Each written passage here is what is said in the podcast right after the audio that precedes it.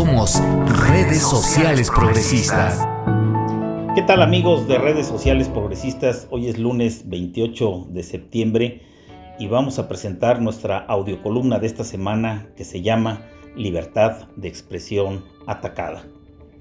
La reacción causada por un desplegado de intelectuales caló hondo en Andrés Manuel López Obrador, que no aguanta que lo toquen ni con el pétalo de una crítica, y menos con una descripción de un gobierno fallido, que evidentemente carece de eficacia en el ejercicio de la función pública, dando inicio a una guerra por imponer criterios e ideas de realidades muy diferentes o de plano apropiarse del significado de hechos y palabras para influir en la sociedad.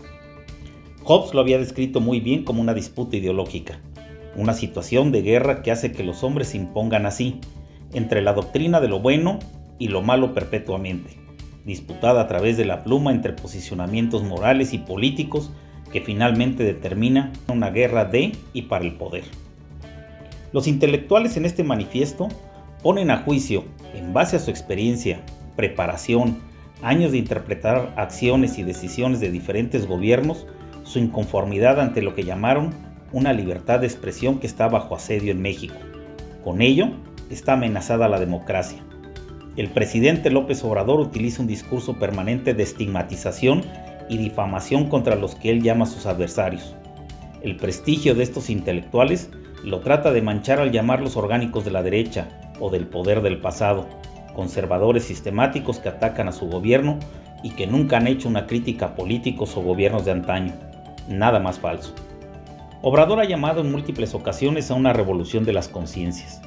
La base de su gobierno está afincado supuestamente en un cambio de régimen y en libertades que van inherentes a la condición humana y a su actividad, pero cuando éstas se activan en su contra, sale inmediatamente a descalificar, sin dejar llegar esa verdadera revolución que hace libres a los mexicanos. Él jamás invitará a la reestructuración del espacio público a partir del activismo social, político, intelectual y de comunicación, porque ahora es quien gobierna. Lo anterior representa una amenaza y una causa que hay que atender de manera contundente para que no impacte a su gobierno y a su elección.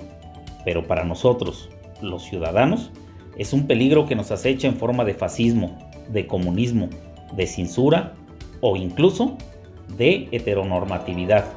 Y para ello, inmediatamente dio contestación con otro desplegado, según él, firmado por 28 mil ciudadanos, a los cuales no tardan en llamar intelectuales urbanos, filósofos citadinos, libres pensadores digitales, sabios formados en la escuela de la vida y otras tantas burradas que se les ocurrirán para justificar un ataque a quien les ha costado gran parte de su vida prepararse para emitir tan solo una opinión.